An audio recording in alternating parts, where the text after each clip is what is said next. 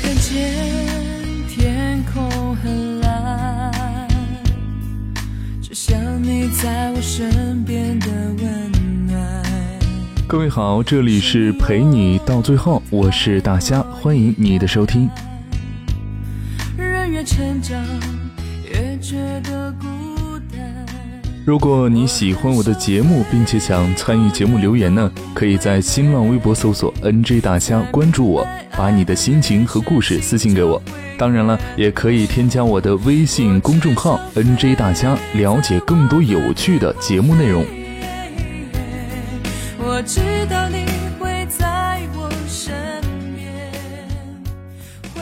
今天想要和大家分享的这篇文章来自于真情假瑞的，不是我高冷，是你太弱。为你疗伤，给你安慰。此刻你收听到的依旧是陪你到最后。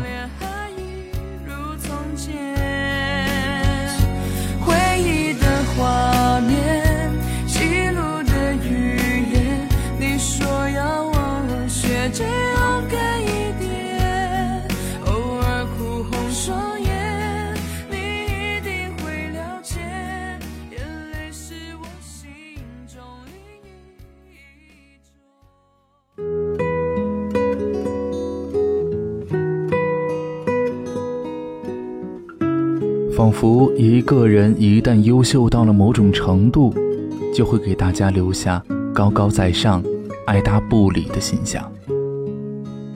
H 就扮演着这样的角色。作为我的直系学姐，她各方面都无可挑剔，仿佛浑身上下都找不到弱点。她也顺理成章地成为了学校的风云人物。大学期间就参加过数家五百强公司的实习，毕业后呢，更是到了一家全球 TOP 三的咨询公司就职。但是与此同时呢，H 在同学们眼中的形象却并非那么完美无缺。我求助 H 一个问题，他留给我一个网盘链接就没有下文，继续追问他更是爱答不理。我听说他来南京出差，好心好意的想请他吃顿饭，探讨一下人生，可他死活都没有时间。我们学生会想请他开一个经验交流会，他总是百般推脱，真是喜欢摆臭架子。因为我一心想做一只广告狗，对咨询这等高大上的行业并不感冒，因此并没有想与 H 扯上联系。但是这个暑假，当我来上海实习时，却突然收到了 H 的好友申请。你是小军吧？我是 H，有一些文案策划的问题想请教你。H 听闻我在文案策划方面小有名气，便通过另一个学姐要到了我的联系方式。受宠若惊的我，却渐渐地被他提供的案例拿住了魂。这是个极具挑战性的任务，让我突破了原有的思想桎梏，从不同的角度切入，提出了几个方案，并诚惶诚恐地交给了 H。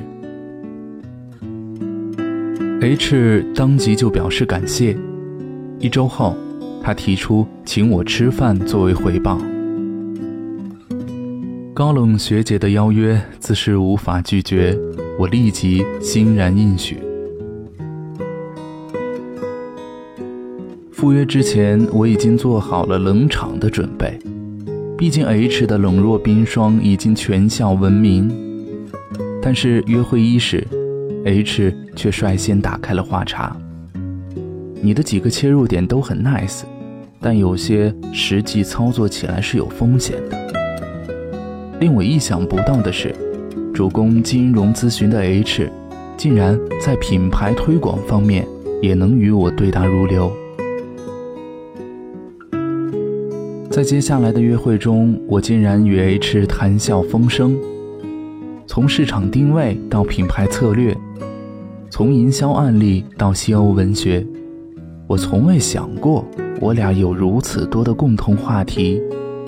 而当我就目前的状况提出困惑时，H 也根据自己的经验和见识，事无巨细地进行解答。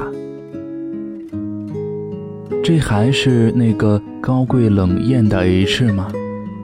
当我满腹狐疑的神情溢于言表时，聪明的 H 看出了我的疑惑。我明白你在奇怪什么。但有时候真的不是我高冷，是他们的问题和要求实在太弱智。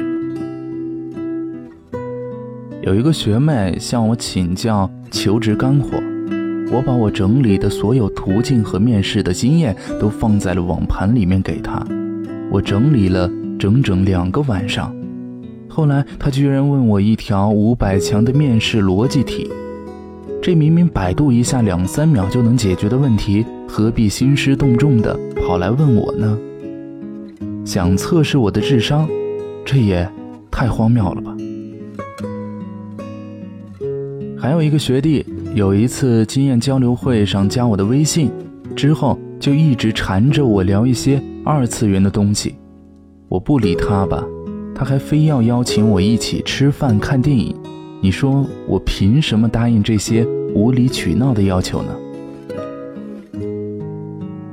尽管 H 极力收敛住情感，但是我还是能感到他的满怀愤懑。我出差一趟要见客户、做访谈、搜集数据，要跟老同学聚会，哪有时间去搭理那些不相干的人呢？何况……和他们的交谈完全是驴唇不对马嘴，就像是操着无法融通的语言，根本谈不到一块儿去。当 H 谈起香奈儿的品牌策略时，某学妹在极力夸耀男票给她买的名牌挎包；当 H 说起英雄联盟的推广方式时，某学弟在滔滔不绝讲他的超神经历。当 H 提到优衣库试衣间背后的营销逻辑时，某男在一脸猥琐地复述着视频细节。最好的交往是势均力敌，双方处于相同或相近的层次，就有了相同的话题和意义区间，那就如同获得知己的愉悦感也会油然而生。而与此同时呢？资源的交换和共享也能有条不紊地在进行，没有人只索取不付出，也没有人只付出不索取，彼此提供的资源，对方也有能力将其为己所用。这种健康的机制和环境，对关系的延续和发展也是大有作用。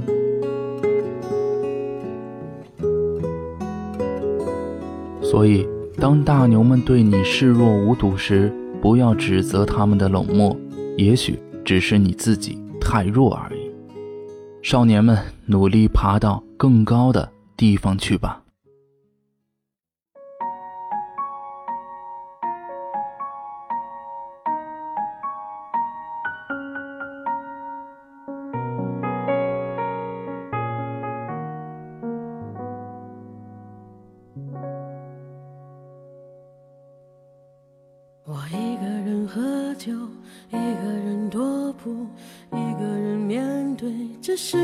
残酷，我把手插在兜里，握紧拳头，回想那无尽的夜空。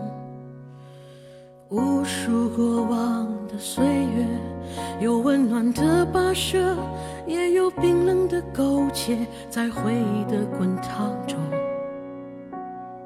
归去来兮。现实狠狠击打着我的胸口，我想说，眼前的我到底是谁？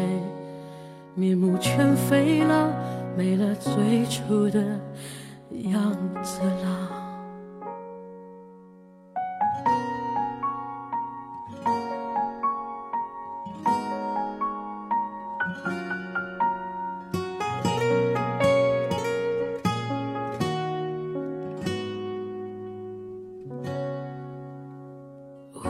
了。过往的岁月，有温暖的溶解，也有冰冷的苟且，在回忆的滚烫中归去来兮。现实狠狠击打着我的伤口，我想问眼前的人到底是谁？面目全非了，没了最初的样子，尽管看起来我很富有。于是我一个人喝酒，一个人唱歌，一个人面对着无聊的生活，一个人买来面具，假装着强悍，笑着跳进人海里。于是我一个人喝酒，一个人唱